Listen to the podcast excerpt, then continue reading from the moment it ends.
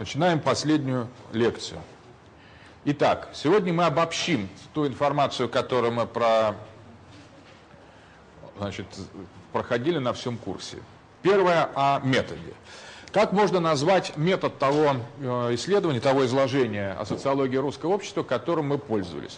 Его можно назвать этно, э, этнофеноменология. Этнофеноменология.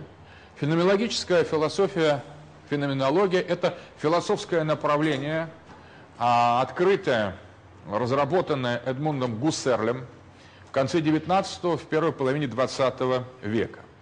Смысл феноменологии очень кратко сводится к следующему, что человек западной цивилизации и вообще человек как таковой действует в своей жизни на основании рациональных моделей, только занимаясь конкретной научной работой инженер, покидающий свое место конкретной э, трудовой деятельности, ведет себя иным образом, нежели инженер на работе. Этот образ мысли э, Гуцель называет интенциональностью.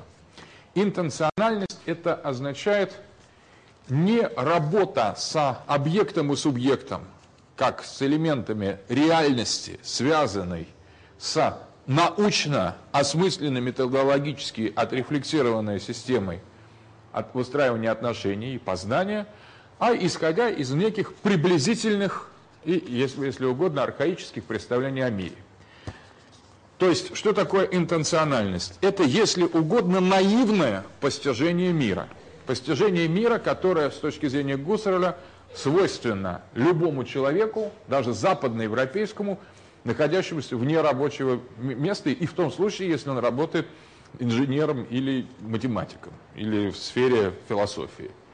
То есть это, если угодно, наивное мышление или мышление в рамках Lebenswelt, то, что называется жизненный мир. Может быть, вы слышали о социологии Альфреда Шутца, который на этом основании построил свои социологические методы. То есть это как бы изучение э, серьезное и внимательное отношение, эмпатическое отношение к, к человеку ограниченному, обывателю. То есть обывателя обычно мы не замечаем, как будто э, его норма – это недоделанный ученый. А вот Шуц, э, как ученик Гусселя, и Гуссель говорит, давайте отнесем серьезно к обывателю. Может быть, у него есть какая-то внутренняя логика. Да, она будет не научной, но давайте ее разберем. А, э, феноменология Гуссерля предлагает рассмотреть такие процессы в этом наивном мышлении, как наэсис, наэсис, то есть процесс постижения, скажем, и э, ноэма. Вот важно для нас наэма, потому что наэма по Гуссерлю с точки зрения феноменологии и в рамках интернациональной теории, теории интенциональности, это некий объект, объект, предмет, который существует в сознании дурачка или примитивного человека. Ну или нас всех там за пределами за пределами научных кафедр. То есть, когда мы не рефлексируем строго субъект и объект. То есть, это некий объект, не подвергнутый рациональной рефлексии, научному осмыслению, до какой степени обоснован, есть ли этот объект, в какой степени он онтологически, гносеологически фундаментализирован. Это наэма. Есть мы, мы мыслим, например, вот парта наша, вот мы когда мы смотрим на парту, это наэма. Мы с научной точки зрения должны еще доказывать существование парты, ее основание, ее место, ее какие-то параметры материальные, количественные, духовные. В зависимости от того, к какой научной школе мы принадлежим, тем и будет для нас парта. Но каждый понимает, что он имеет дело с партой. Вот такой парты, как таковой, с научной точки зрения нет. Есть банальное представление, но этическое представление или интенциональное о партии. Ну, мол, парта и парта, там, дураку понятно. Дураку-то понятно, а умному человеку непонятно. Вот то, что понятно дураку, можно грубо назвать наэмой. Или примитивному человеку. Но эма. То есть наэма от ноэсец, от слова ноус по-гречески, то есть мышление. Мышление, которое не подверглось рефлексивному научному э, переосмыслению. Поэтому э, можно сказать, что мы применили эту этнофеноменологическую модель к русскому, Э, обществу и рассмотрели его как феномен, как феноменальное явление. Мы не стали говорить, так ли это с точки зрения юридической, так ли с точки зрения научной, но приблизительно так э, мыслят сами э, русские, так да, мы видим в русской литературе, в русской философии, русские так осмысляют мир. Ну и глупый же ты, Иван. А ты умный? Я то. Ну да. Не знаю. И я не знаю. А ты злой? Нет, а зачем? А по мне, кто зол, тот и глуп. Вот я тоже не злой. Стало быть, оба мы с тобой не дураки будем. Ишь ты, как вывел-то. Конечно, это речь идет не о предметах русского мира, а именно о онаэмах русского мира. Речь идет еще не совсем о мышлении русского человека, а о наивном мышлении, то есть о наэсисе. Поэтому можно говорить о русской этно, э, интенциональности. Интенциональности. То есть это не утверждение объек, объектного мира реально существующего, а это то, что, в общем-то, мы бы хотели, э, как бы, чтобы это было. Но, с другой стороны, это есть, поскольку это есть предмет общего банального восприятия. Поэтому, э, продлив эту тему Гуссерля и принципы этнофеноменологии, можно говорить вместе с Хайдегером, учеником, последователем Гуссерля, который, конечно, самая самостоятельная фигура, о таком понятии, как русский дизайн. Русский дизайн по Хайдегеру дизайн – это очень, очень интересная сложная категория. Это, можно сказать, такая базовая человеческая данность которая еще не подверглась рационализации. То есть человек в своем таком чистом прямом присутствии, когда он еще не знает, там, есть ли у него я, есть ли вокруг мир. Просто в таком в сгустке, факте человеческого особого присутствия. Можно говорить о русском дизайне. То есть, безусловно, есть нечто русское, нечто мыслящее, нечто русская вещь, русская, русский наэсис. Но что это такое? Человек ли это, индивидуум ли, общество ли, клан ли, племя ли, культура ли, мы еще не знаем на уровне этого, этого базового этнофеноменологического исследования. Поэтому мы э, рассмотрели с, этой феноменологической точки зрения такие явления, как русское пространство или русский этноцентрум, этноцентрум концепт этносоциологии Вильгельма Мюльмана и русское время или русскую темпоральность. Обратите внимание, что понятие темпоральности тоже ввел Гуссерль. Гуссерль. Э, поэтому, собственно, наша методология в значительной степени по исследованию нашего э, русского общества представляла собой этнофеноменологию, обращенную к конкретному такому предмету рассмотрения, к русскому миру или русско, русскому обществу. Э, что можно сказать, что со второй точки зрения, этот этнофеноменология Э, как правило, э, лежит в основе э, культурной антропологии, которая исследует смысл, основной смысл вот культурной антропологии в том, чтобы поверить носителям каждой культуры относительно того, что они думают о себе и о других. То есть это метод, то, что называется метод эмпатии. Наверное, вы слышали в социологии метод эмпатии, это в чувствование. Мы ставили себя не с точки зрения наблюдателей, приехавших наблюдать за аборигенами извне, а мы пытались вжиться в русское общество, совершить операцию социологической эмпатии и посмотреть на то, как русские, кем бы мы ни были, как мы себя сами не осознавали, либо русскими, либо не русскими, это совершенно не важно для социологии, мы э, применили метод эмпатии для того, чтобы оказаться в русской шкуре и посмотреть на то, как русские, как собирательное понятие, нормативное понятие, как идеаль типус Вебера, видят самих себя, понимают пространство, время человека, гендер, историю и других. Вот этот метод эмпатии. А культурная антропология, таким образом, которую мы привлекали, на которой основывались, также а, отказывается от какой бы то ни было иерархизации культур. Это очень важно. То есть исходит из принципа культурного, если угодно, равенства. Конечно, различие культур культурная антропология подчеркивает, но она отказывается строить иерархию культур. Вот э, основа культурной антропологии, структурной антропологии – это отвержение всех форм расизма. Это очень важно, что нас, наш курс э, представлял собой введение в антирасизм. В какие формы расизма э, можем перечислить, как бы сказать, показав от чего мы хотим уйти? Первый – культурный расизм, то есть деление культур на высшие и низшие с утверждением, что высшие культуры более ценны и значимы, чем низшие. Это форма культурного расизма. Мы отбрасываем цивилизационный расизм, который употребляет термин цивилизации в единственном числе.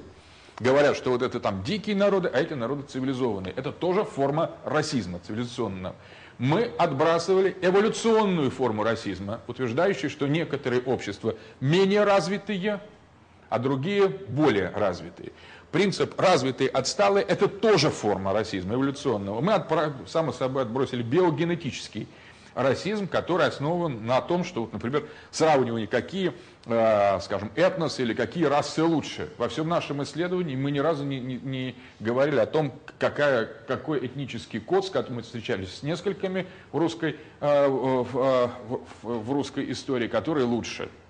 Мы а также отбрасывали технологический расизм, утверждая, что, утверждающий, что, например, технически развитые культуры более значимые, более совершенные, чем не менее развитые, и аксиологический расизм. Аксиологический расизм, который утверждает, что есть высшие ценности, а есть низшие ценности. Вот если мы посмотрим перечисленные формы расизма, мы увидим, насколько российской вот российской является современное образование, современная культура, современный взгляд, э, э, современный комментарий. Причем, если мы считаем под расизмом только утверждение, что высшая раса, например, белая раса выше, чем черная, вот такого мы как раз не найдем, вот напрямую, биогенетического. Но все остальные формы перечисленные, это просто норматив нашего мышления. И строгая последовательная социология, последовательная культурная антропология – призывает избавиться от этих методов, выкорчевывать их себе и в других. Поэтому самая страшная вещь, не тот откровенный, откровенный расизм отвратительный, но он на поверхности лежит, а вот культурный, цивилизационный, эволюционный, технологический, аксиологический расизм, это то, с чем мы оперируем ежедневно. И вот на примере русской, русского общества я, мы пытались показать, как надо его преодолевать как надо подходить к объекту, который мы изучаем, методом эмпатии, не вынося по отношению к русскому обществу никаких заведомо вот этих российских, ну, э, расистских э, э, таких вот как бы решений, российских постановлений, что, мол, раньше было так, а потом так, раньше было хуже. Мы увидели русское общество в константном ядре. В константном ядре, которое отказались оценивать хуже и лучше. И мы, а, а, ну, собственно, про эмпатию, наверное, вы знаете, вы просто столы должны были проходить, ее ввел Карл Роджерс, это понятие, психолог.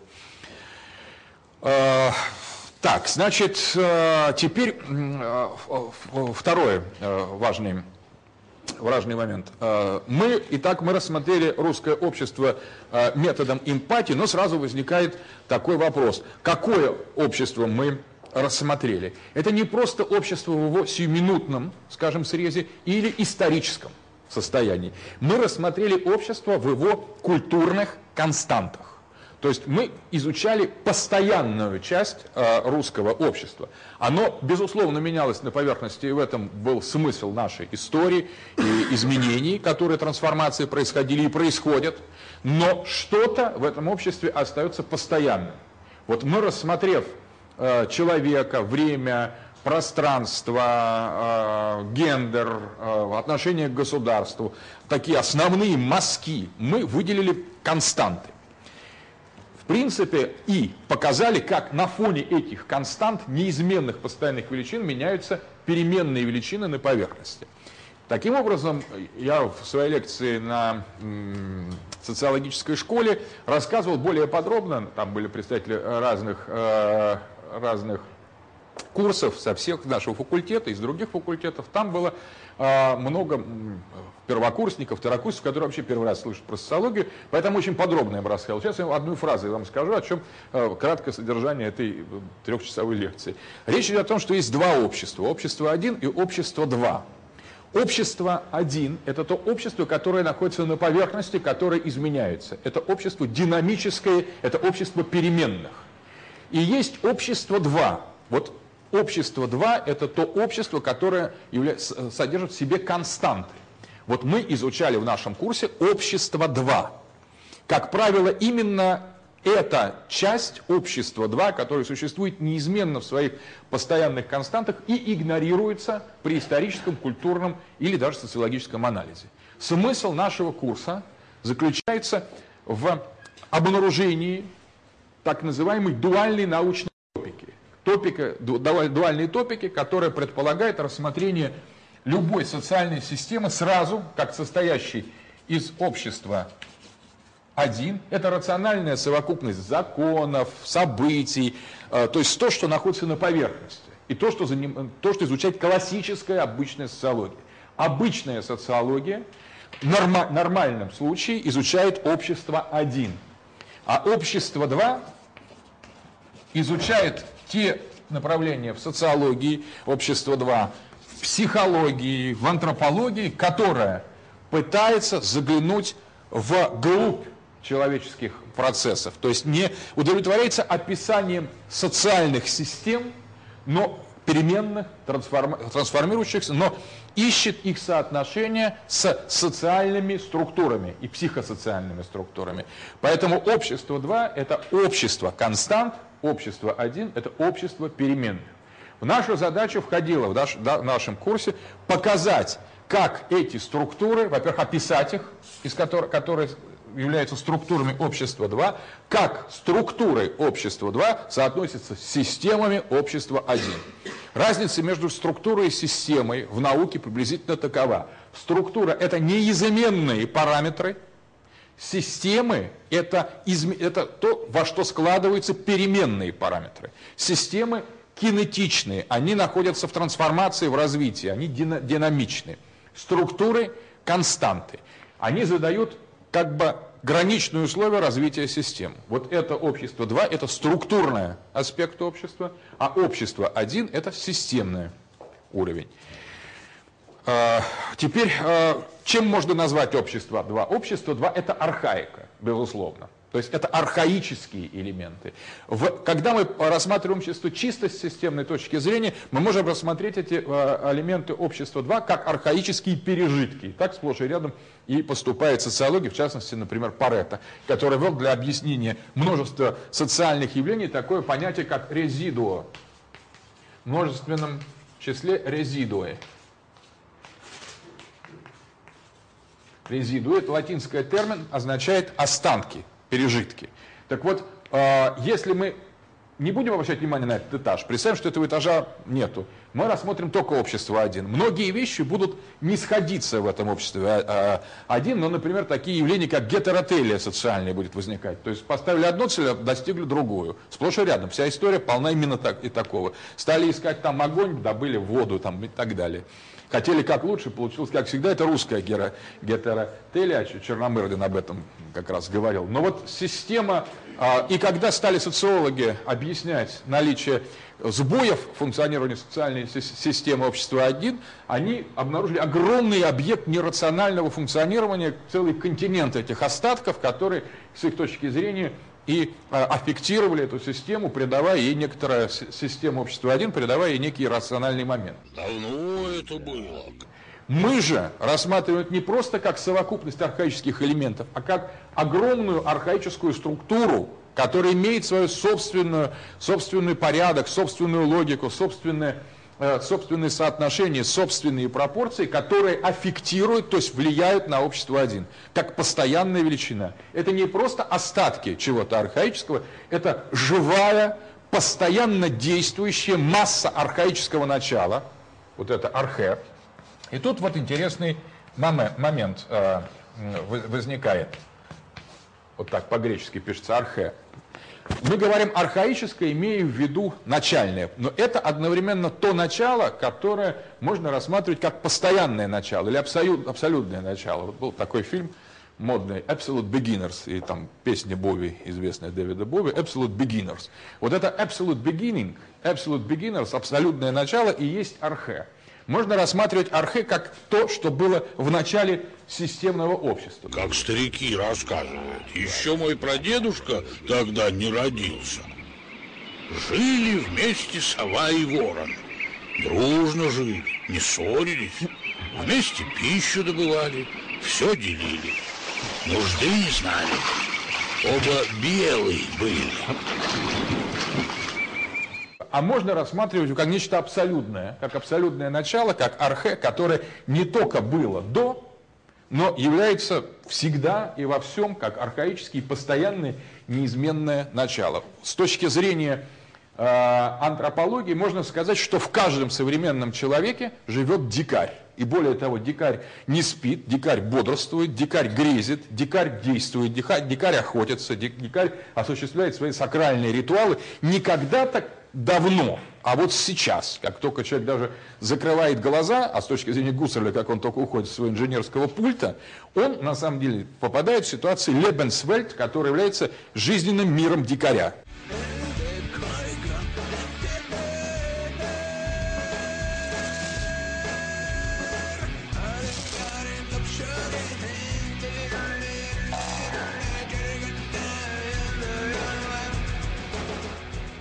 Иными словами, в сложных, комплицитных, сложных, э, комплексных обществах, обществах один, на самом деле львиная доля процессов объясняются наличием общества 2 или архаического начала. Фрейд назвал эту сферу бессознательным, а Юнг поместил туда все вот предшествующие элементы древних культур, которые формируют наше сновидение, наши реакции и практически, по, по сути дела, все – и вот это общество 2 является постоянной структурой общества 1. Конечно, когда-то, когда общество 1 еще было очень древним, там было только одно общество 2, но постепенно общество 1 становилось, доминировало, и общество 2 только не исчезало, а уходило в подполье, уходило в бессознательное сновидение, в мир интенциональности. Вот это мир науки, права, такой четких ясных дефиниций, а это подразумевание ощущений, чувств, неких интенциональных ноем. Вот что такое вечная архаика. Это архаика, которая существует вечно. Это архаика, которая существует сегодня. Это то начало, которое не, не просто как бы находится до, но которое находится здесь и сейчас. Теперь очень важно, что правильное понимание структур общества 2 позволит нам полнее и вернее понимать э, понимать общество один. Потому что на самом деле общество один подчас представляет собой дискретные системы, которые не, сами по себе вот, совершенно непредсказуемы с точки зрения их дальнейшего развития. Кажется, что эти дискретные системы могут конфигурироваться самым разнообразным образом, но а, оказывается, что они всегда выстраиваются строго определенные модели. По какой парадигме. Этой парадигмы в самих системах нет. Эту парадигму следует искать в обществе 2, потому что граничные условия развития отношения к пространству, ко времени, к человеку и так далее следует искать в обществе 2. Поэтому можем назвать наш метод еще, нашего исследования, как археогерменевтика. Археогерменевтический метод или этнофеноменологический метод. Это очень сходные вещи. Что значит археогерменевтика? Это значит, мы толкуем события общества 2 привлекая структуры общества, э, события общества 1, привлекая структуры общества 2. Это не значит, что мы все объясняем через архаику. Отнюдь нет. Мы просто все объясняем комплексным образом. Мы э, что-то э, что, -то, Э, рассматриваем из общества один, мы понимаем его структуры, и этим занимается классическая социология, а этносоциология и вот тот а, метод археогерменевтики и метод этнофеноменологии позволяет нам усовершенствовать и добавить к, к обычной социологической топике, к обычному социологическому исследованию еще один дополнительный, а, дополнительный момент. А, теперь, а, что еще можно сказать, что можно назвать это как раз в духе гусаровской философии двумя соци... социологическими горизонтами.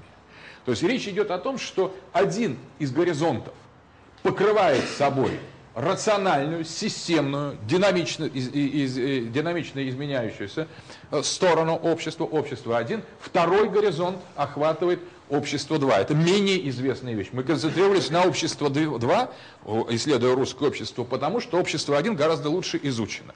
А это общество почти не открыто. Это полузатопленный континент, которым занимаются э, ну, не так широко.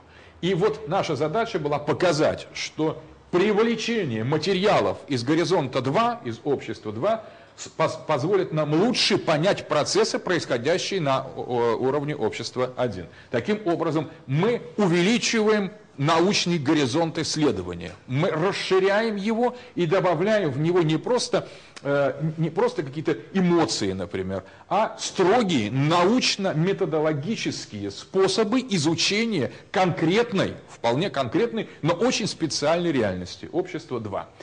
А обычно Апелляции к обществу 2 э, а заканчиваются тем, что загадка русской души, просто загадка и загадка, там загадочная русская душа все делает не так. Конечно, мы уже отсылаем к обществу два, но говорим, что здесь какая-то неизвестное пятно, как клякса, там, загадочная русская душа. Или там умом России не понять. Все. Там, вот, вот, вот, если Россия это общество два в значительной степени, то умом, конечно, не понять так, а если он заточен на понимание общества один. Здесь другие законы, здесь другая логика, здесь другой ум требуется. Обычным умом он а заканчивается вот здесь.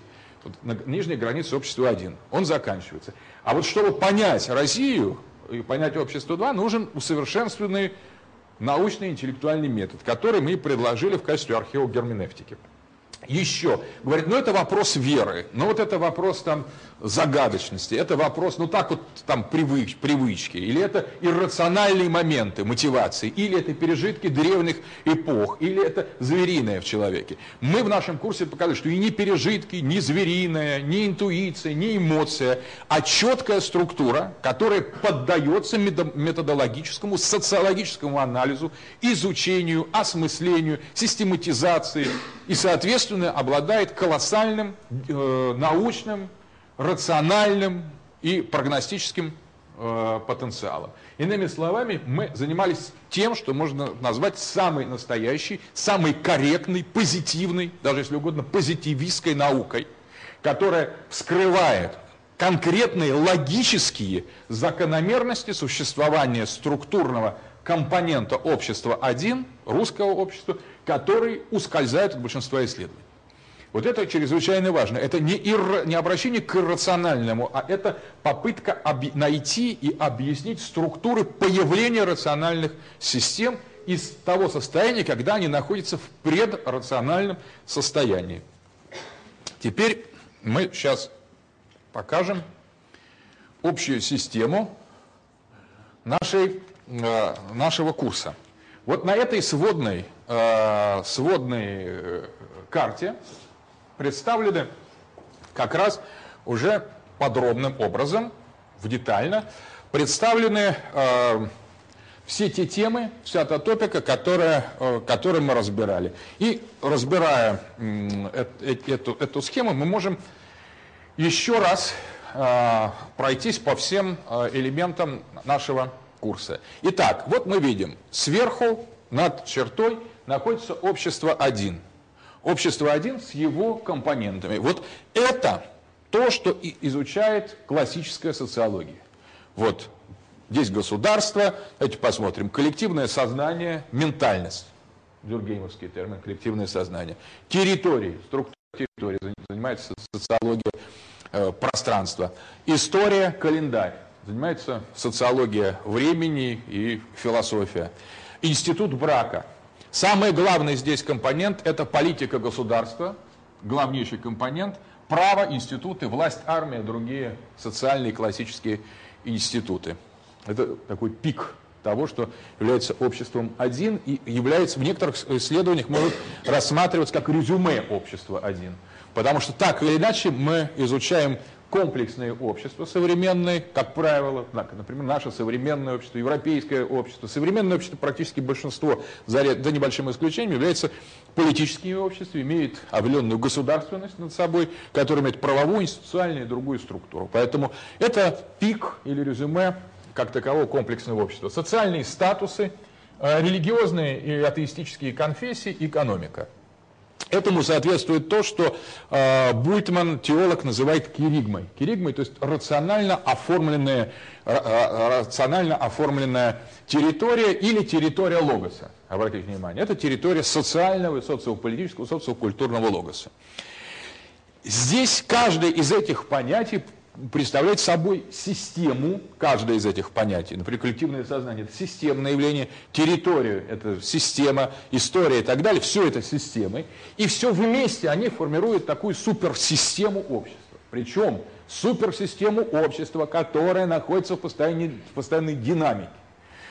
Меняются институты брака, меняются социальные статусы, история, это понятно, меняется, история течет, например, она меняется меняются территориальные пространства, меняется структура идеологии государства, меняется сознание и так далее. Здесь все меняется, и все меняется системно. Каждый из этих пунктов есть система, и все они вместе образуют одну суперсистему. Вот это, собственно говоря, и более-менее описывает масштабы классической социологии. Просто исходя из того, что мы читаем курс для спецкурс для студентов пятого курса, мы представляем, что у вас есть знания о каждой из этих, из этих систем, те или иные, и вы представляете, как это все устроено. На чем мы сосредоточились?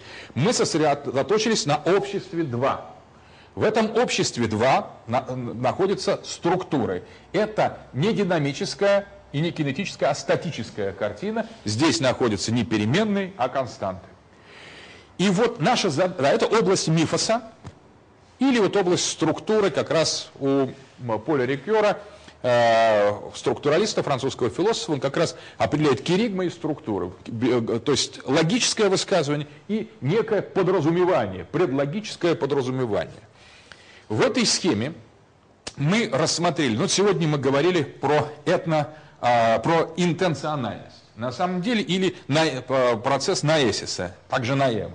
Наэма – это некая вещь, которая находится... Если мы теперь э, конкретно перейдем к русскому, мы рассматривали эти пункты, эти соответствующие сегменты в структуре, э, в структурной социологии применительно к нашему русскому обществу. На самом деле, теоретически можно повторить это, по отнош... это исследование по отношению к любому обществу, маленькому или большому. Но это в значительной степени, если мы будем действовать феноменологически, то есть не путем проекции, вот, например, нашей полученной нам схемы на основании русского общества, а если мы будем изучать точно так же добросовестно, спокойно, с привлечением культурного, исторического, идеологического материала, языкового, другое общество, например, грузинское, английское, там, французское, немецкое, африканское,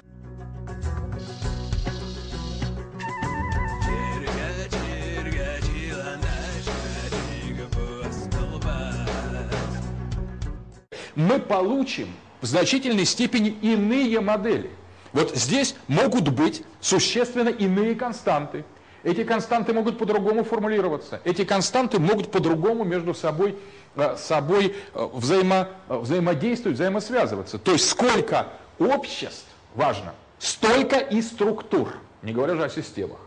И вот существует нечто общее в функционировании систем – ну, каждая система, каждая государственность, каждая политическая система отлично. Существует нечто общее в, в, с точки зрения структур. Но каждая структура обществ тоже фундаментально отлична. И причем, что важно, между отличиями или сопоставлением структур между собой и сопоставлением систем не обязательно существует симметрия.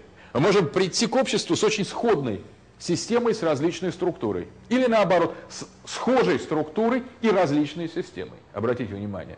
То есть речь идет о том, что если мы применим фундаментально принцип э, этнофеноменологии и э, археогерменевтики, мы можем получить большой и сложный набор структур и набор систем. Каждое общество будет отличаться от другого общества по а, уровню логоса и по уровню мифоса. Это вот нижняя сторона, можно назвать его мифосом. Мир мифоса. Итак, здесь поэтому совершенно невозможно изучать, например, полноценно структуру другого общества, исходя из системы этого. Более того, из системы этого, без структуры этого же общества, невозможно понять, как эта система по-настоящему устроена. Поэтому для того, чтобы мы проводили полноценный социологический анализ, какой бы то ни было социологической системы, мы должны иметь перед собой карту системную этого общества, структурную этого общества, и понимать их более-менее между собой, если это иное общество, нежели наше, или общество 2, которое мы... Ведь общество еще одно, общество штрих, которое мы берем, мы должны понимать, как оно соотносится одно с другим. Но поскольку вы социологи, которые априори должны работать э, в Российской Федерации, мы продемонстрировали это на примере нашей страны, нашего общества. Теоретически, теперь, если вы поняли этот метод, отправляясь, например, работать в Англию, во Францию, в Америку, в Грузию или в Африку, или в Молдавию, вы можете ли Украину, сможете сами построить себе такую же структуру английского общества, которое, кстати, будет не лежать на поверхности. И до нее надо будет докопаться, осуществить приблизительно такой же э, объект эскавации, такую же археологическую работу, как проделали мы. Обращая внимание, может быть, на фольклор, на эмоции, на оговорки, на сновидения, на психопатологию больше, нежели на нормативные, такие декларативные, э, прилизанные истории или на то, что называется в этносоциологии автостереотипы. Мало того, мало что говорят об американцах, о себе. Давайте посмотрим, чем, что они представляют с точки зрения их структур. К примеру, американцы или англичане, кто угодно, украинцы. Итак, пройдемся теперь по, там, э, э, по здесь вот одной карте, нет, это знаете с чего? Нет, не хватает одной линии очень важной. Ну, мы ее сейчас нарисуем. Вот линия, которая идет вот так вот. Так, и вот так. Вот теперь полностью картинки. Итак, пройдемся по этим аспектам. У нас есть такая константа, как интенциональность. Русская интенциональность в нашем случае. То есть речь идет о том, что русские, когда говорят, что нечто есть и нечто чего-то нету в наличии, имеют в виду не то, что есть научным образом – а то, что русским хотелось бы быть. Вот интенциональное мышление – это мышление как модальная логика. Вы, наверное, изучали основу модальной логики. Есть логика того, что, вот, например, логика обычно исходит от того, что А есть. Если оно есть, и оно действительно есть, это правильно. Если вы говорите, что его, оно есть, а его нет, это значит ложное высказывание. Это обычная логика. А модальная логика говорит, хорошо бы, чтобы А было. Вот, да, вот было бы неплохо, чтобы А было, и если бы оно будет, и если это будет, тогда будет неплохо, чтобы и Б. Это, условно, модальная логика. Интенциональное мышление, интенциональное мышление построено на этом принципе. Хорошо бы, чтобы. То есть оно морально, оно императивно. То есть эта парта есть, потому что, в принципе, нам как-то, ну, нас всех удовлетворяет, что это парта. И что это парта, что она есть. Мы не против.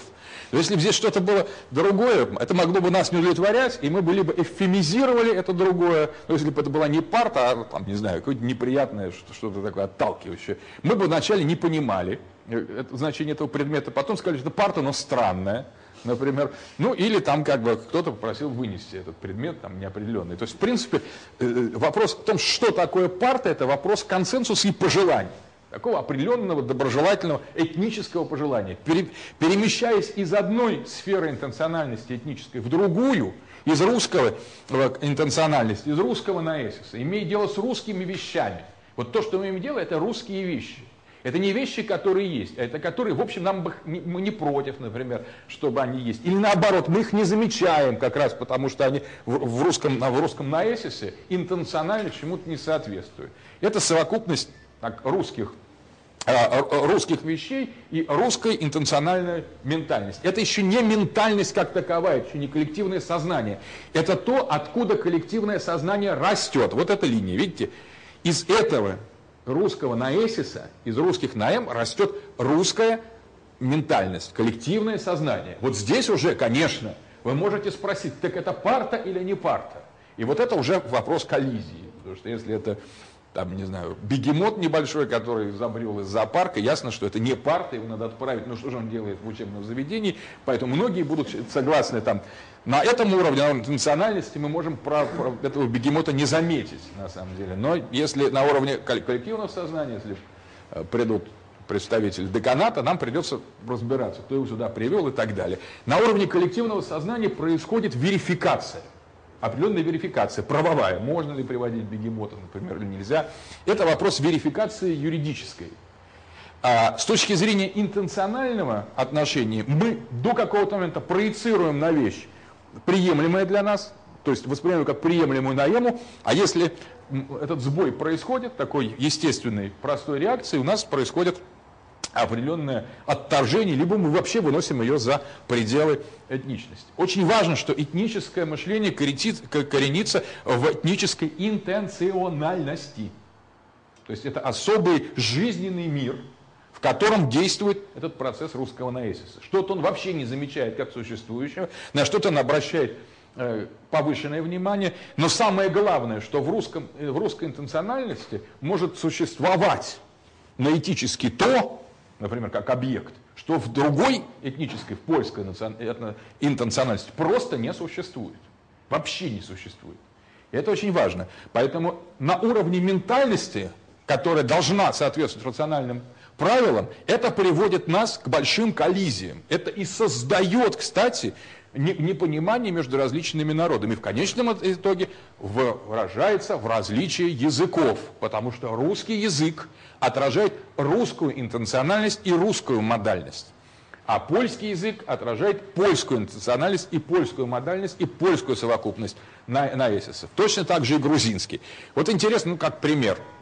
А, в аварском языке мальчик находится в доме, это фраза, которая непереводима на русский, потому что в зависимости от того, чей мальчик, эта фраза будет строиться совершенно. У нас мальчик находится в доме в аварском языке чрезвычайно важно, что за мальчик, по матери он или по отцу, чужой он или не чужой, а, э, дом, дом принадлежит отцу или матери, вообще это чужой дом, либо этот дом, то, что и домом назвать нельзя. То есть эта фраза в аварском языке будет звучать в 20 или 30 версий, которые все мы переведем «мальчик находится в доме». Дальше В, там, ну, локативности, сложные и так далее. Языки отражают этот уровень интенциональности. Это теория Сейпера, знаете, теория Орфа Сейпера о том непереводимости языков. Почему языки не переводятся? Они не переводятся, потому что они выстраиваются не на уровне коллективного сознания. Если бы они выстраивались на уровне коллективного сознания, они были бы приблизительно одинаковыми на уровне систем. Они все разные, потому что они, находят, они выстраиваются на базе различных интенциональностей. Вот эта ноэтическая структура этноса, лежащая в основе языка, создает непереводимость языков и культур. Или приблизительную переводимость. Конечно же, чему-то соответствует что-то. В конечном итоге можно там разобраться с мальчиком, который находится в доме. Но это вот в случае аварского языка это чрезвычайно трудно. Просто чрезвычайно трудно. Ну, есть еще посложнее языки. Там, ну, просто как пример. Дальше, место. Место а, соответствует месту в структуре, а, этнической структуре. Мы говорили о русском месте, что оно огромное, плоское, хаотическое, живое. То есть это пространство живое, которое не имеет вертикальное, это еще горизонтальное пространство, в котором вертикаль положена горизонталь. Мы говорили, что русская, э, э, э, русская вертикаль это покосившийся столб, тяготеющий, почему он подкосившийся? Не потому, что он устал, а просто потому, что он тяготеет скорее упасть. И когда он упадет, как походка пьяного человека, он тогда сольется с матерью землей и насытит этой своей вертикальностью этот горизонтальный импульс. Это особая форма вертикального нахождения. То есть человек кстати, это у Достоевского прекрасно описано в, э, в э, «Бесах». Там когда спросил, э, э, спросили Верховенского, Шатов, а вы что, говорит Степан Трофимович, э, вы должны ведь укоризной стоять, а не на диване лежать. Он говорит, у нас в России только лежа на диване не можно укоризной, укоризной стоять. Это очень важно, стоять, стоять укоризной, лежа на диване. Совершенно русское представление, или двигаться там к солнцу, ползя домой после хорошего принятия. Это специфика русского священного места. Место такой сакральной горизонтали. Но оно должно быть огромным. Почему? Потому что расстояние до верху огромное. Поэтому вот эта опрокинутая с вертикали в горизонталь ось, она наделяет эту горизонталь колоссальной энергетикой. Эта горизонталь начинает расползаться. Потому что русские мыслят свое место в мире огромным просто постоянно расширяющимся. И когда его сужают, русские не понимают, что происходит, им это не нравится. Им это отри... а сразу возникает глубинное отрицательное потрясение основ. Русский и узкое место несовместимые вещи. А вот японцы, например, наоборот. Японцы любят жить в чемоданах, в шкафах. Никогда не бывал в квартире робота. Заходи, устрою тебе экскурсию.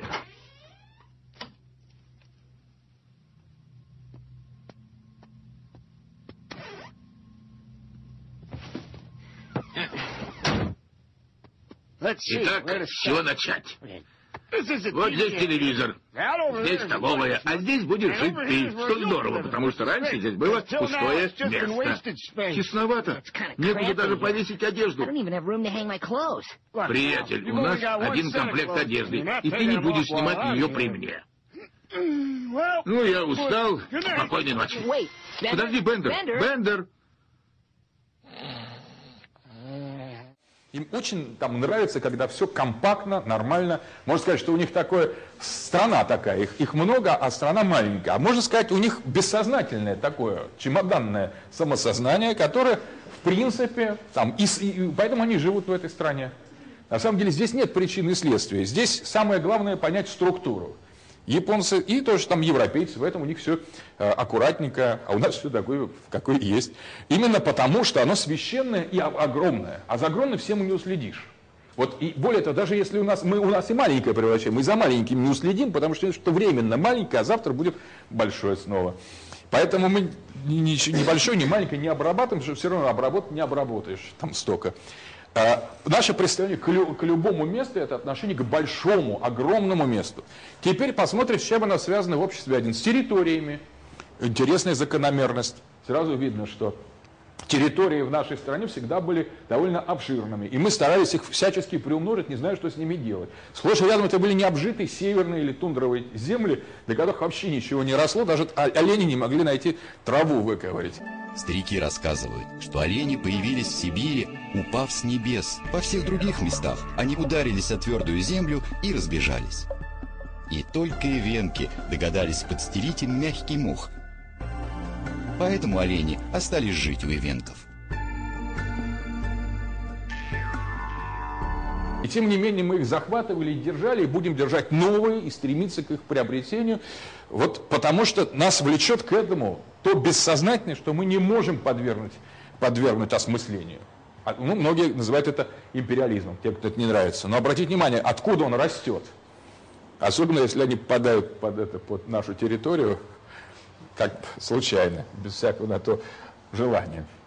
А вот с другой стороны, русские никогда не осмысляют себя как колонизаторы. Даже когда они колонизируют, они не осмысляют себя как Потому что это другое. Просто идет расширение сознания, э, расширение места, поэтому вот и все. Расширяются и расширяются. И вот все удивляются, как другим может не нравиться. А реально не нравится, что у других другое понимание о месте. Например, спросите других, и можно вполне понять, что кому-то это может дико не нравится. Но мы даже не понимаем, почему. Реально не понимаем, как же так все растет, а они там возмущаются. Это тоже очень, очень, важный, очень важный момент. На самом деле, к этому можно относиться с плюсом и минусом. Я заранее, вся, кстати, вот еще, вся этнофеноменология – это м, дисциплина, которая рассматривает объекты по модулю. То есть она не рассматривает, хорошо это или плохо. Вот хорошо, что это большое пространство, хорошо, что покосившаяся ось, хорошо, что произвольный объект, не тот объект, который там верифицируем, а который мы хотим, чтобы он был хорошо или плохо, мы этого не знаем. Мы это ставим по модулю. Это совершенно так, а как это расценивается, это мы оставляем другим. Это не научный вопрос. Поэтому по модулю у нас большое пространство. Об этом мы говорили. Время. Со, со временем мы э, фундаментально раз, разбирались, мы там множество времен по-моему, Гуровича, по-моему, перечеголяли, не 8 уже русских времен, а там под десяток их а, а, а, рассмотрели. Самое главное, это циклическое время, это время прогресса, что все думают, что все-таки все будет хорошо, и время регресса одновременное, которое все понимают, что завтра придет конец. Это сочетание, что все, все как всегда раз, завтра будет очень хорошо, и завтра все при, закончится, сосуществует в нашем представлении этническом, в нашей этнотемпоральности одновременно – Поэтому как, э, это с точки зрения социологических отчетов, вы представляете, что, насколько это ценное наблюдение, что люди могут ответить, вот все ли как всегда, первое, там, будет ли завтра хорошо или завтра будут э, плохо, поставить сразу три плюсика. Все как всегда, завтра будет лучше, и завтра все накроется окончательно. Это три разных человека отвечают. Вот если бы мы, конечно, поднялись в обществе один, это были бы три разных человека. Один оптимист, другой пессимист, третий безразличный. А в, на уровне самосознания, но вот на уровне общества 2, это один и тот же человек. Это русский человек, вот так он понимает время. Это еще там есть экстатическое время, это когда наливают. А, вот это э, специфическое время, которое уже идет совсем свободным направлением. Уже сбивается оно, то ли это постоянно, то ли хорошо будем сидеть, то ли сейчас похмелье будет. Есть вот экстатическое время, которое просто выпадает за эти, за эти э, парадигмы. И если еще в таком состоянии человеком за, за рюмку у него соцопрос провести, то еще одно время э, прибавится, которое тоже можно учесть в соцопросе, поставить там там хорошо сидите, например. Как будет завтра? Завтра будет хорошо, завтра будет плохо. Будет ли завтра как сегодня? И хорошо ли вы сидите?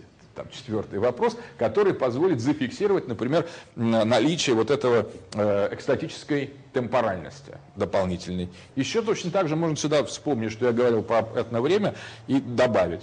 Ну, основные параметры мы посмотрели. Во что это воплощается такое отношение? В историю. Итак, история есть не просто социальное, но этносоциальное явление.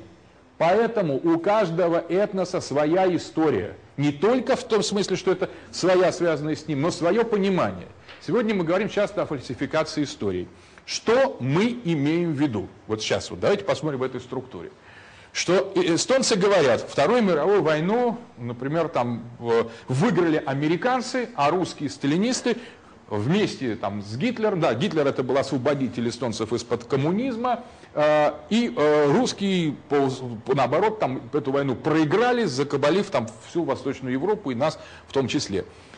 Сегодня мы возмущаемся, говорим, мы освободили же эстонцев, а то, что мы их прихватили, опять русское место, так это же правильно, так и надо, это лучше, так правильно и хорошо. А Гитлер на нас напал, значит, это злой, плохой, и мы его победили, и вот тут и правильно, потому что вот это великое наше э, прошлое. Два подхода к истории. Кто фальсифицирует историю, вопрос. Вот, вот, вот мы только что разобрали. Кто фальсифицирует историю? Правильный ответ, да. Все. Истории нету. История это этно, это, это проекция времени. Каждый ее пишет, опираясь на свое этновремя. Нету истории. Вообще такой науки нету. Есть этно и темпоральность. И каждый этнос обязательно пишет свою историю. И требует, чтобы ее как раз, эту этническую историю, никто не фальсифицировал. Но вы скажете, есть же какие-то там объективные вещи? Ответ – нет. Существуют Все объективные вещи – это к наиме. Объект, понятие объект, это понятие того, что должно соответствовать наиме на уровне рассудка. Объект – это вопрос к Вингенштейну, который искал атомарные факты для того, чтобы убедиться, что есть факты, свободные от интерпретации, и этих фактов не нашел. Вот крайняя теория позитивизма Wittgensteina была поиск атомарных фактов. Что значит атомарные факты? Факты, существующие независимо от интерпретации. Таких фактов Wittgenstein не нашел. На этом вот история с объектом, к существующим самим по себе без человеческого сознания, была закрыта раз и навсегда. Никакой, таких объектов, никакой реальности без интеллектуальных, когнитивных процессов не существует. А мы еще добавляем, что это вслед за Гуссерлем, то есть феноменологически развивая филологическую модель, мы добавляем, что никаких, никаких реальных фактов не существует, но э, помимо гносеологических конструкций есть еще интенциональный, феноменологический, но этический процесс, связанный с этносом, связанный с этнической особенностью, который координирует и коррелирует эти уже, скажем, гносеологические структуры. Поэтому какие здесь, какие факты? Верно но одновременно все фальсифицируют историю, и никто ее не фальсифицирует. Каждый излагает версию истории, исходя из совокупности своей структуры, своей системы. Наверное, э, до какого-то момента эстонцы имели другую историю, советскую. Вот в какой-то момент, хотя, скорее всего, время у эстонцев текло по-другому, и восприятие истории было другое. Но им на этом уровне, в рамках СССР, перекрыли эту историю, которую они сами бы, собственно, этническую историю, и создали там советскую историю, которую они вынуждены были изучать и повторять. Как только им удалось от нас выбраться, из-под нас выползти, они сразу же утвердили свою историю. То же самое сделали украинцы, грузины, молдаване мгновенно. Но это не, не, не предел, потому что завтра они, страны небольшие, долго они не протянут, опять станут чьи, э, чьими-то сателлитами и будут там их быстренько историю скорректируют. Это временно. Например, Евросоюз скажет, нельзя реабилитировать Гитлера, даже если вам нравится. И они вычеркнут Гитлера и будут говорить, что да, Там тоже были ошибки. Часть эстонцев перешли в СС, совершили, нарушили права человека, мы их проклинаем. Сегодня они еще бродят по кричат «Хай Гитлер», но недолго еще в Евросоюз, когда немножко разберется с другими, и им попросят изменить эту историю. Дальше, гендер. Понятно здесь, что мы говорили о, о, о русском гендере и о русском андрогенате как семья. Соответственно, из этого вытекает статус русского мужчины и русской женщины, и так или иначе проецируется на институт брака. То есть здесь речь идет о неформальных отношениях, которые вообще нигде не зафиксированы, но э, о таком как бы андрогинном равенстве. На уровне института брака это может, например, выражаться на уровне, скажем, древнего брака. Потом может доминировать патриархат, взятый из другой социальной среды. Потом где-то это равенство, например, в советское время по крайней мере номинальная, восстанавливается, ну, а номинально еще где-то инерции патриархата действует. Поэтому соотношение между постоянно, но тем не менее, вот то, к чему тяготеет, центр тяжести, если угодно, некий аттрактор, по, как физики говорят, это институт андрогинного э, дружеского э, дружеской семьи, предшествующего делению на мужские и женские роли, как основа гендерной модели. Об этом мы говорили. А вот ему соответствует институт брака который может частично это выражать, частично не выражать. Мы не знаем матри... локальных и матрилинейных браков. У нас были либо жесткий, либо слабый, либо номинальный, либо мощный патриархат. Но под маской патриархата, вот здесь патриархат, скрывалась всегда андрогинная семья. Если мы это посмотрим, мы заметим это в повышенной э, женственности русских мужчин. Это, не, это мы уже говорили, что это видимость. А, мужская феминоидность русских связана с несоответствием между номинальным, логическим патриархатом и фактическим равноправием мужчины и женщины в русских семьях.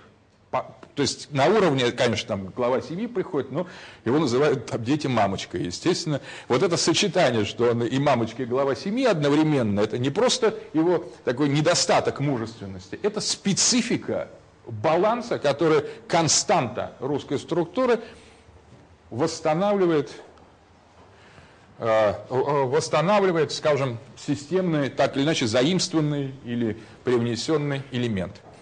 Человек. Мы видели, что русский человек описывается формулой сияющий хаос делить на зияющий хаос. То есть солнечный, веселый, поднимающийся к небесам и такой открывающий бездонную пасть. Таков русский человек. Очень трудно представить себе, что здесь может зародиться понятие индивидуума. Наоборот, если что-то здесь и зародится, то человек какой-то коллективный, гигантский, огромный, переменный, открытый.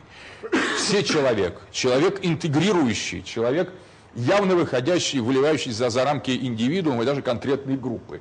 Э, такой человек угрожающий нечеловеческий, можно сказать, или наоборот слишком человеческий, всеобъемлющий. Отсюда идея э, всеобщности, которая связана, цельности. Русский человек понимает, что он какая-то часть, просто кусок процесса, зияющего и сияющего, двусмысленного процесса, парадоксального.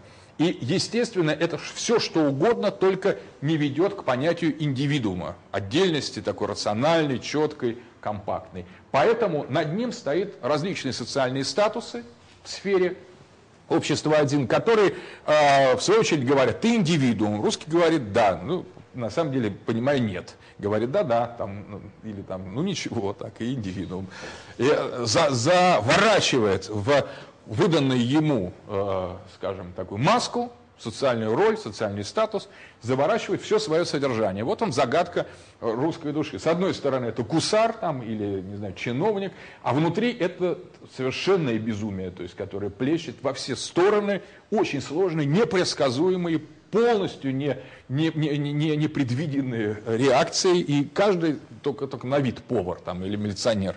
А что у него внутри, и вот сейчас милиционер говорит в этом, в интернете, модный милиционер, который предлагает, я вот внимательно проанализировал, раз пять прослушал его речь, это речь абсолютно больного милиционера, кстати, не человека, это социальный статус милиционера, но там слышали, там такой, он говорит, у меня рука отнялась, ну я болел, ну месяц, ну два, там, ну три, что, выгонять что ли меня? То есть дискурс абсолютно, конечно, по, по, еще как три болел месяца, еще говорит один, два, ему все равно, что один, что два. Как этот человек считает? Правильно, у него хаос там, сверху, снизу. Он говорит, да пусть мою семью убьют, я за нее там, беременная да, да, беременная жена, пусть мою семью убьют, а я за нее заступлюсь там, например.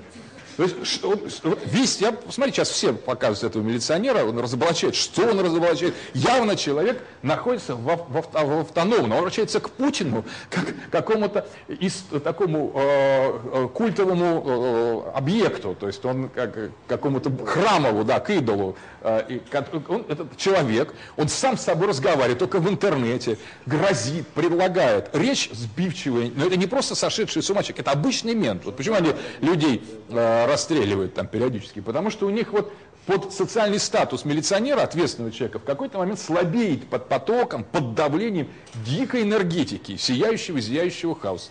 Опасные люди, причем с оружием, на самом деле. Но это просто пример, как, что завернуто в некоторые социальные статусы и что хранится под теми социальными ролями. Вроде там все в порядке, но знаешь, что что там говорят, в тихом омуте черти водятся. Вот это конкретное описание этой пословицы. Еще какие черти, если это зияющий хаос, то это можно себе представить. Религиозность. Э, модель. Мы говорили о том, какова сущность русской религиозности, русской доминозности, которая предшествует и христианству, и атеизму, и язычеству, которая сохраняется более или менее э, неизменной на протяжении разных аспектов. Поэтому, соответственно, из, даже изменения, системные изменения в рамках религии, язычества, христианства, новообрядчества, атеизм, современное безразличие трактоваться должны и будут понятны, когда мы поймем на основании чего, какова та матрица, на основании чего развертываются эти процессы. И вот привлечение структуры русской сакральности или русской нуминозности по Отто, мы изучали это, я просто делаю обзор, в одно, на одной из лекций, мы понимаем, как, как, какое содержание этих э, религиозных трансформаций. Мы понимаем, что на самом деле и под христианством, и под атеизмом скрываются различные аспекты одной и той же нуминозности. Поэтому мы довольно легко переходим системно от христианства к коммунизму и еще легче от коммунизма к христианству в 90-е годы, не заметив, что что-то произошло. Вот только что с атеистическими этими плакетами, плакатами долой церковников и тут же в храм со свечкой. И можно сказать, ну это какая-то сволочь просто, они люди. Нас. Нет, не сволочь, это русские люди, особые, которые э, руководствуются специфическими взглядами, специфическими вот этими внутренними взглядами, и религиозность это их не аффектирует. Если спросить их, была люди когда-либо религиозность, они скажут там в зависимости по ситуации. То ли была, то ли нет. Но мы знаем, что она всегда и константна. Что бы они ни говорили, это не очень принципиально. При сильном давлении общества два, все более и более релятивными становятся высказывания, которые мы слышим из общества один. Ну и, пожалуй, хозяйство. Мы его разбирали только косвенно. Я больше об этом говорил на своем курсе э, социологии, э, этносоциологии и социологии политических процессов, которые я вел параллельно. Они тоже есть в интернете, все выложены. Там, э, тут я два слова просто скажу, что для русских хозяйственная модель константная является крестьянской. То есть русские это крестьяне. Если говорить, кто такие русские с точки зрения хозяйства, это крестьяне. Неважно, кто они сейчас. Воины, это значит крестьяне, которых погнали с топором э, э, там, защищать родину или нападать на других. Э, они могут быть э, кем угодно, или жители городов, русские остаются крестьянами, потому что крестьянство было доминирующим э, хозяйственным занятием нашего народа на протяжении всего его существования. И можно сказать, что даже урбанизация превращает наши города в большие крестьянские деревни. То есть крестьянское сознание оказывается более устойчивым, нежели, нежели город, городская среда. Конечно, в значительной степени экономические процессы идут, идут демографические, социальные, социологические процессы, повышается, э, скажем, динамика, соци... э, мобильность горизонтальная и вертикальная в экономике, и тем не менее сознание доминирует именно крестьянское. Вот то, как сейчас происходит, интересно, в нашей экономике. Олигархи были представители современной экономики, они были не крестьянами, они, в общем-то, оторвались от общества 2, может, никогда к нему не принадлежали, и создавали систему такого феодальной приватизации всего, что есть. А вот те, которые их вытесняют, такие, э, то, что их называют силовики, или э, чиновники, которые наоборот все огосударствляют, это они подбирают все. Если олигархи брали себе, то эти не понимают, кому они берут в общину, в такую, или в общак, там, в, в, не, в нечто такое коллективное, что вроде мне принадлежит, а вроде не мне, кому Славнефть принадлежит, или э, ЮКОС, э, который э, сейчас вот, та часть которого пере, пере, приватизированы, они принадлежат уже не конкретному владельцу, с которого можно просить, которого можно посадить и которого может это продать еще кому-то за границу. А это принадлежит какому, какому-то миру, веры определенной, близкой к нашему, э, э, к Путину, и непонятно даже, кто реально владеет. То ли он, то ли не он, то ли вот этот. И это, в принципе, крестьянский метод общины. Поэтому большая часть страна выправляется из такого феодально-олигархического подхода к новому крестьянскому хозяйству. Ну, только есть крестьяне такие, кремлевские крестьяне, рублевские, а есть все остальные обычные. Но психологический тип у кремлевских и рублевских крестьян и всех остальных, не рублевских и не кремлевских, по сути дела, очень, очень сходный. Вот здесь, конечно, очень большая тема о связи этноса с хозяйством, русского этноса. Об этом я сейчас частично, частично в этносоциологии говорю, но это можно на этом и оставить. Естественно, здесь все крестьяне, а здесь все разные. То крестьяне, то не крестьяне, а с точки зрения общества, да, все равно крестьяне. Теперь э, смотрим дальше. Самое важное, самое выпадающее в этой схеме – это отношение к политике. Помните, у нас был, э, было занятие, посвященное русской власти, или как русские относятся к государству. И там мы видели, что русские к государству относятся как-то сомнительно как. А, в общем, плохо скорее, чем, чем хорошо. Не с недоверием уж точно. И вот здесь можно сказать, что вот отношение к политическому является наименее русским. Политическое является наименее русским из всех других явлений, то есть человек, конечно, русское, это наше, крестьянство наше, нуминозность наша, а вот отношение к политическому, в принципе, русские люди могли бы допустить, что никакого логоса вообще не будет, будет один сплошной мифос.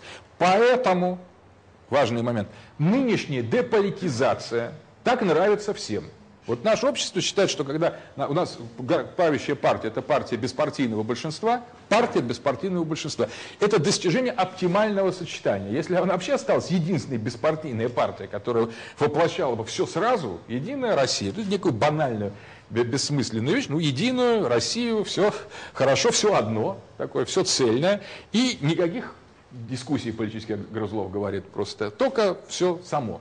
Дальше спросить, почему, многие спрашивают, почему партии э, Единой России нет политической программы? Зачем она нужна?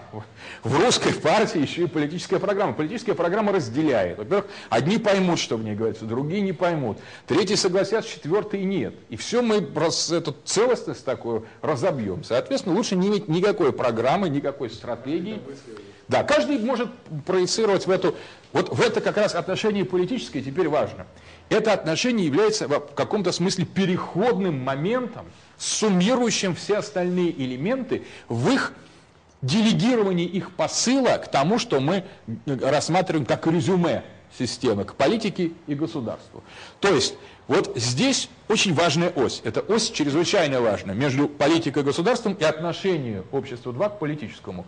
Это ось представляет собой некий дискаунт всех факторов, то есть отдельно время, место, гендер, человек, религиозность, хозяйство, э, интенциональность, они формируют все вместе общий, общий вектор отношения общества 2 к обществу 1 и аффектируют то, что называется политикой государства. И этот вот элемент, поэтому у нас был самый проблематичный из лекций, если вы помните, потому что мы начали с Толстого о лжеучении государства. То есть, на самом деле, в сфере мифоса, русского, по крайней мере, мифоса, это совершенно, кстати, не свойство других народов. Есть этносы, которые тяготеют к политике. Есть даже такая теория Überlegerung э, немецкая о том, что э, как раз кочевые, кочевые пастухи, тяготеют на уровне общества 2 к созданию государственных политических систем.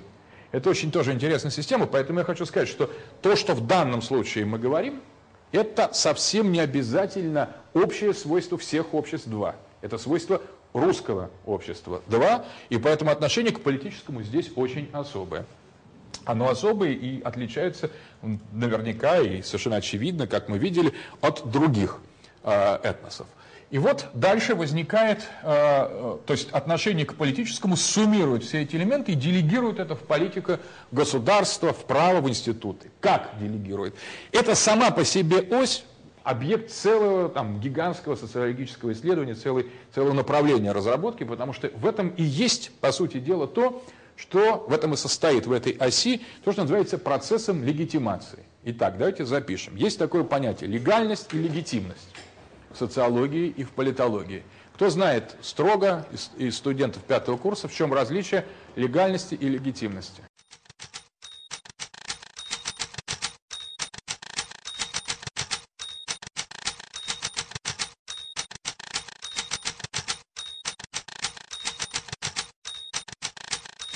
Это определение э, именно так. Теперь мы можем определить, где легальность и где легитимность. И что такое народ его принимает. Народ, правильно, народ его принимает не в процедуре, не в том, что он говорит, мы его принимаем. Он как-то внутренне ему говорит, да, так, кивает. А как кивает, это понять очень трудно. Поэтому многие люди там говорят, выиграли выборы легально. Это даже не значит, что они вбросили только. Они могут выиграть реально. Народ просто не пошел на них. Вот и победил кто-то. Легально победил, но на, народ на самом деле, например, считает их нелегитимными. Или наоборот, народ может вообще ни за кого не проголосовать, но тот, кто пришел, внезапно совпасть с тем, что он ждет. О, правильно, там, я голосовал за другого, но это молодец. Там. То есть легитимность очень сложный момент. Теперь мы можем понять, где на этой схеме у нас расположена сфера легальности и легитимности. Вот легальность, вот это легальность, а вот это отношение к политическому легитимность. То есть легитимность, как важнейшая социологическая и политологическая категория, принадлежит к обществу 2 и имеет определенную структуру, будучи совокупностью или резюме, суммой в каком-то смысле, или, по крайней мере, составным понятием из тех, из тех элементов структуры, которые мы выделили. То есть мы по ходу дела при такой схеме получаем анатомию легитимности. Теперь смотрите, какое значение с точки зрения прикладной политологии это имеет. Э, если власть хочет быть легитимной, русская власть хочет быть наша, российская власть легитимной, она должна учитывать пожелание, чтобы ее не было вообще, на самом-то деле. Это такая, такая особенность. Но учитывая ее, вот это, что ее не, не было, вот она может стать отличной, лучшей э, э русской властью, которая будет легитимно, будет существовать, но изображать, что ее нету. И вот это изображение, что ее нету, это скромность руководителя, это классический Путин. Говорит, я менеджер, меня наняли, меня вообще нет, я премьер на самом деле. И чем дальше он прячется, тем укрепляется доверие к нему с точки зрения всего народа. Ну, теперь вот там вообще отлично. Если бы он вообще не появлялся никогда, то его бы харизма возросла там до, до бесконечности. Он внемлет тому, что народ не хочет власти. Но без власти нельзя, он тоже понял. Народ не дурак, поэтому, конечно, умным тоже не назовешь, но особый. И а, ясно, что он, соответственно, хочет, не хочет, и вот все вот это хочет, не хочет, создать фигуру легитимации. Если слушать ее, или это, это требование, то мы получаем, можем создать такую политическую систему, которая будет просто идеально вообще функционировать и будет постоянно легитимной. Теперь дальше. Из политики, из государства происходит вторичное формирование уже логическое. Вот здесь ничего не попишешь, потому что коллективное сознание это все-таки сознание. Это не, не может быть оно чистым бредом. Это коллективная вещь, ментальность. Она связана с идеологией государства. Она имеет свои форматы. Здесь что-то, конечно, надо делать, надо людей образовывать, надо сдавать экзамены, кандидатские минимумы и так далее. Здесь надо принимать решения, и они должны иметь рациональность. Но это коллективное сознание сверху. Оно связано с идеологией государства. Другого никакого коллективного сознания нет. С одной стороны. А с другой стороны, снизу, оно связано с интенциональностью. Вот с этой стороны оно может быть каким угодно, вполне самым иррациональным, самым зверским, а вот здесь оно должно быть порядочным, корректным и э, систематизированным. Смотрите, как мы на этом примере, на примере идеологии государства, государственной национальной идеи и э, влияния э, ноэтического, интенционального, этнофенологического начала, можем рассмотреть феномен коллективного сознания. Вот это, можно сказать, там, почти бессознательное, вот это э, сверхя такое э, по, по, по э, Фрейду, а это бессознательное, это сверхя, это эго, коллективное только эго. Таким образом, вся структура у нас там по отдельности, по коллективному сознанию, получается, с формальной точки зрения, коллективное сознание – это то, что государство говорит, каким оно должно быть, нормативным, отсюда госстандарты, которые говорят, что надо мыслить, какие термины надо принимать, а с другой стороны бьет дополнительный наш уже замечательный исток, русская вещь, если само знает, что, что и что, или не знает на самом-то деле, тем самым э, создается такой заход в коллективное сознание, который его в значительной степени мифологизирует, который его э, оснащает такими дополнительными элементами. То же самое территории. Вот, пожалуйста, эти территории с точки зрения государства, это наши границы административные.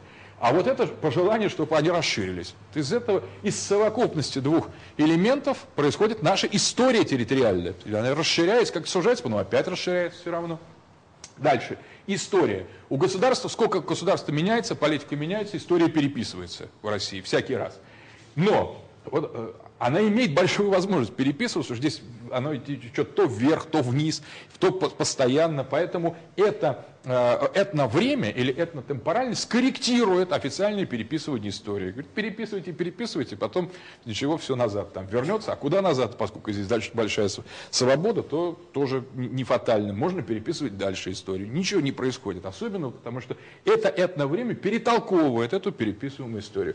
Институт брака, мы об этом говорили, оно меняется, и тем не менее, опять же, перетолковывается на практике, гендерной практике, которая аффектирует этот институт. Он формально создается государством, когда-то был церковный брак, сейчас э, гражданская регистрация, а вот его содержание и соотношение полов проникает вот брак снизу. В каких-то случаях там есть там, институты разводов, материнства, э, какие-то жесткие вещи, а какие-то неформальные. Вот эти две стороны брака, опять же, э, социологи всегда как раз по факту изучают не только брачное законодательство, естественно, но не только статистику разводов или там, межнациональных браков, но и содержание, такое психологическое содержание ролей или э, роли в, браке. Социальные статусы, они устанавливаются системой государственных, э, государственных систем. Вот есть инженер, есть студент, есть преподаватель, есть военный, а снизу в эти, в эти социальные статусы про, проникает такой вот русский человек и со своей специфической формулой. Отсюда, кстати, большое богатство типов. Человек может быть студентом или алкоголиком, и, и тем не менее, э, или там, не знаю, наоборот, крупным политическим деятелем, или, э, наоборот, безработным. И никто не знает, кто он на самом деле. Потому что внутри русского человека, кем, какой бы социальную функцию он ни занимал, всегда есть возможность неожиданности. Просто такой неожиданность не всегда плохой, но далеко не всегда хороший. Просто это неизвестно кто. Это мистер Икс. Несмотря на то, что он, например, профессор, это действительно, или э, студент, он может казаться совершенно другим, на самом деле. Вот мы часто это Э, там сталкиваемся, мы совсем не, не за того тебя принимали, а за кого мы принимали, мы сами точно не сформулируем. Вот эта свобода, хаотическая свобода, э, можно назвать это протеизмом или полиморфизмом русского человека. Вроде он должен быть там таким, а на самом деле он совершенно не такой внутри. И он даже сам не знает, какой он. Вот это как раз неопределенность, это э, тоже создает этносоциальные определенные коллизии или программы. То же самое официальная государственная религия православие э, или атеизм, например, или там сейчас никакой секуляризм. А религиозность одна и та же. В результате мы получаем комплекс, опять же, двойной комплекс, который можно и сверху рассматривать с точки зрения институционализации, с точки зрения формального содержания, и снизу, как бы с точки зрения его наполнения. Ну и хозяйство, естественно, экономика у нас может быть там социалистическая, она крестьянская, может быть капиталистическая, она крестьянская, может быть феодальная, все крестьянская, может быть коммунистической, все равно будет крестьянской, по сути своей, либо ее не будет вообще. То есть, а если мы слишком будем настаивать на, э, на том, что она уже не крестьянская, тогда вот стремление вернуть, э, вернуться к равновесию структур заставит нас так или иначе, может быть, катастрофами, расселениями городов, вернуться к обработке Земли. Итак, мы э, можем э, рассмотреть следующее. А проходили ли вы в социологии э, структуру графов, теорию граф, сопоставления графов при, при социологических исследованиях? Проходили или нет? Нет, да? Просто дело в том, что то, что мы, с чем мы имеем дело сейчас, это на самом деле комплексный, подго полуподготовленный граф со своими вершинами, со своими ребрами жесткости, который можно превратить в полноценную социологическую систему, не систему, а социологическую модель для изучения общества. Я просто хотел вам предложить это кому-то взять в качестве э, темы реферата, как построить на этом основании граф. Если вы этим не занимались, это, конечно, будет сложно. Теория графов предполагает возможность создания таких моделей, которые способны учитывать качественную разнородность факторов при сведении их в одну, э, в одну модель. Ну, например, Теперь давайте посмотрим так, что все это между, между собой, вот эти все связи, все эти оси, все эти, то, что в граф теории называется вершинами, национальность, место, время, побочные вершины, дополнительные, вот это вершины, это вершины. Между ними существуют ребра, то, что их связывает. Ну, например, напрямую мы не знаем, как интенциональность связана с институтом брака, поэтому мы здесь не рисуем э, э, ребра. Но ребро, безусловно, интенциональность связана с отношением с политическим. И также интенциональность связана с коллективным сознанием, то есть здесь тоже есть ребро. А где-то ребер нет. Так вот, если выстроить, да, причем здесь к каждому из... Э, из э, вершин в обществе один подходит, как правило, мы видим две, э, две линии. Одну напрямую, с э, аналогов из общества два, а другое через, э, сверху через политику и государство, э, через логос. И между ними существует еще одно суммирующее отношение. Таким образом возникает не, не очень простая, но достаточно э, такая вот связанная, связанная общая, общая алгоритмическая модель. И вот что любопытно, что э, в следующем этапе, это просто более уже будет сложная схема, ее я просто не, не даю и хотел предложить вам построить в качестве... В, в реферате следующая схема будет просто описание этой картины с точки зрения графа одного который предполагает в теории графа, есть даже схемы, такие программы э, компьютерные, как эти графы читать, как их анализировать. Они могут превращаться в матрицы, могут превращаться в эти в, э, визуальные объекты трехмерные, там, или двухмерные, или четырехмерные. Это явно такой четырехмерный объект, очень э, довольно сложный. Но что здесь интересно, что по большому счету, кажд... а, да, еще здесь вот нет, э, вот чего нет еще одной оси, которая для полноты картины следует нарисовать оси взаимоотношений их между собой. То есть они все связаны, вот эти вершины, структуры, они между, еще и между собой все связаны. Вот это для полноты. Вот теперь у нас полная система. То есть они между собой, вот религиозность, хозяйством, человек с гендером и, и так далее. А если мы будем расписывать более подробно, например, человек как состоит из э, сияющего и зияющего хаоса, то, конечно, соотношение там, к религии будет больше, там, к э, какому-то типу, там, меньше и так далее. То есть еще будет система дополнительных осей. То есть полная картина, полный граф из э, этой э, модели, он будет действительно довольно сложный. Но хотя бы принципиальный граф, такой упрощенный, можно было бы построить, построить. И этот упрощенный граф показал бы следующую вещь. Что если что-то, здесь практически ничего не меняется. Вот здесь Э, то, что хорошо, эту структуру можно описать как некую константу.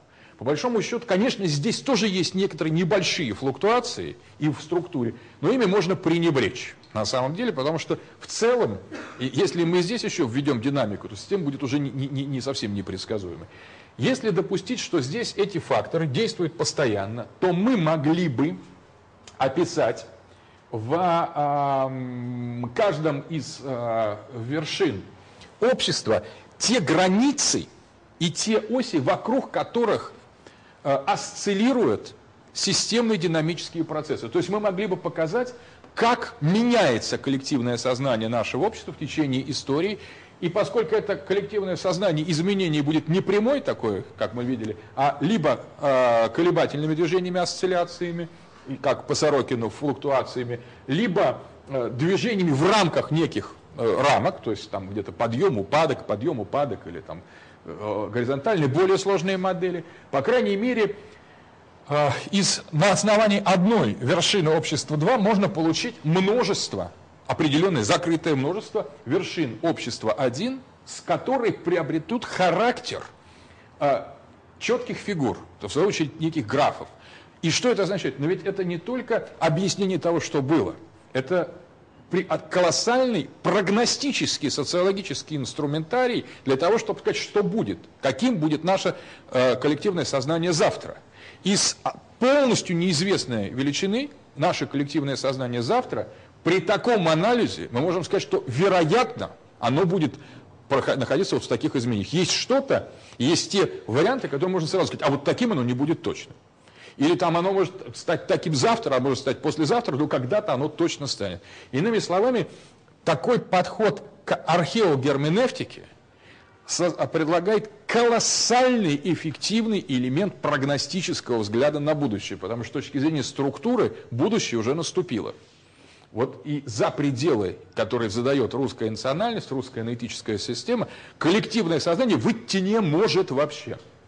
То же самое с точки зрения места – то же самое с точки зрения истории, с точки зрения времени, точки, с точки зрения гендера, с точки зрения отношения к политическому, э, к политике государства в рамках легитимации, то же самое в отношении человека, религиозности и хозяйства. Иными словами, э, множество дополнительных вершин или э, динамических флуктуаций в рамках каждой из этих вершин на уровне систем – строго ограничены, строго, имеют строгую, строгий алгоритм. И таким образом при этой археогерменевтической схеме мы способны с абсолютной достоверностью описывать будущее в его вероятностных пропорциях. Граничное будущее. Мы не можем сказать, что будет именно так. Но мы запросто можем сказать, что в каких-то сферах чего-то не будет точно. Или если кто-то попытается сделать так, чтобы это полностью противоположно, было противоположным одной из вершин, или там каким-то всем вершинам, или несколькими из вершин, из вершин с точки зрения структурных констант, то такое общество один рухнет, и произойдет революция, другое общество. Вот это абсолютно достоверные вещи. Это не, в этом нет ничего мистического или там профетического, пророческого. Это так, совершенно рациональный, рациональный э, позитивистский подход, который просто с учетом этих элементов, с точки зрения граф-теории, может абсолютно достоверно показать вероятностный сценарий будущего. Вероятностные. То есть показать, в каких рамках будут э, изменяться так те или иные модели. Потому что Например, из этого можно сделать и следующий вывод. Когда наступает революция, когда э, рассогласование модели общества 1 и общества 2 достигает критической стадии. Вот это состояние революции. Когда в обществе 1 институты политические и основные приходят в полное противоречие, противоречие с, э, с областью структуры. Ну, например, мы видим, что в новой нашей истории, возьмем территорию, к примеру, к примеру, мы видим, что территория контроля э, Советского Союза стала в 80-е годы, в 20-летие Берлинской стены, мы сейчас сноса празднуем, резко сужаться. По этой линии возникла напряженность и конфликт. У нас здесь места должно быть много, места становится мало. На первом этапе мы это не замечаем, на втором не замечаем, на чеченском этапе замечаем. И на основании того, кто прекращает, прекращает сужение границ России и десуверенизации России, рождается политическая харизма. То есть там, опять же, тот как, как вот, секрет формулы Путина. Он в отношении территории останавливает процесс распада. Соответственно, он получает гигантскую энергию из сферы мифологии, проецирующийся в отношении к политическому, закрепляющий, дающий его власти легитимацию. Ну и можно там, как бы сказать, по, по другим вопросам. То есть э, э, объяснение, да, и можно сказать, а что будет завтра? А если завтра начнется распад России, и если политическая власть будет этому распаду не препятствовать или неэффективно препятствовать, а то и способствовать. Соответственно, эта политическая власть получит отрицательную легитимацию рано или поздно накопившуюся и будет сметена и опять будет восстанавливаться так или иначе из любых условий. Мы, конечно, не можем сказать, вот, будет это или нет. Мы говорим, прогно, прогно, прогностический потенциал этой модели не, не может ответить на вопрос, придет такой человек, который начнет разваливать Россию, или не придет. Это мы сказать не можем. Но мы можем сказать, что когда он придет, например, вот и если будет разваливать, он получит отрицательную легитимацию автоматически. Хотя, если мы уберем это, вот мы убрали эту а, линию и спросим, а почему бы, собственно, не сжаться территории, не стать как Швейцария России, обрабатывать легче, или там меньше в разных народах там будут, которые бестолковые, только оттягивают бюджет, как считают многие либеральные теоретики, то вот здесь ответа Почему территория должна быть большой? Нет. Вы можете спросить, опросить наше, скажем, наше население и не получить вообще никакого ответа, почему территория России должна быть большой. Один человек не ответит. Потому что это иррациональная вещь. Почему должна быть должна быть маленькая, Швейцарская страна маленькая, у нас большая. Там, а, и ясно, что здесь, э, таким образом, когда мы говорим об, и в этом отношении, можно сказать, конечно, давайте там э, у Э, отдадим для возможности, предоставим возможность другим странам, другим народам пожить самостоятельно. То есть в сфере общества один нет ключей к процессам, протекающим в обществе один. Вот это важно. Что в обществе один нет смысла, нет кодов, нет значений и нет причин, самое главное, объясняющих процессы, на уровне общества один. И вот для того, чтобы мы создали правильную каузальную социологическую модель, то есть причинную выстроили э, связь, смысловую, семантическую структуру процессов общества один, мы должны обратиться к обществу два, которое сразу нам все объяснит. Ну вот, это, собственно, все на этом курсе заканчиваю. Я считаю, что эта схема является принципиальный. В общем, можно выучить, или если вы поняли занятие, то можно как бы сдавать экзамен хоть сейчас, потому что все понятно. Если это понятно, то понятно весь курс.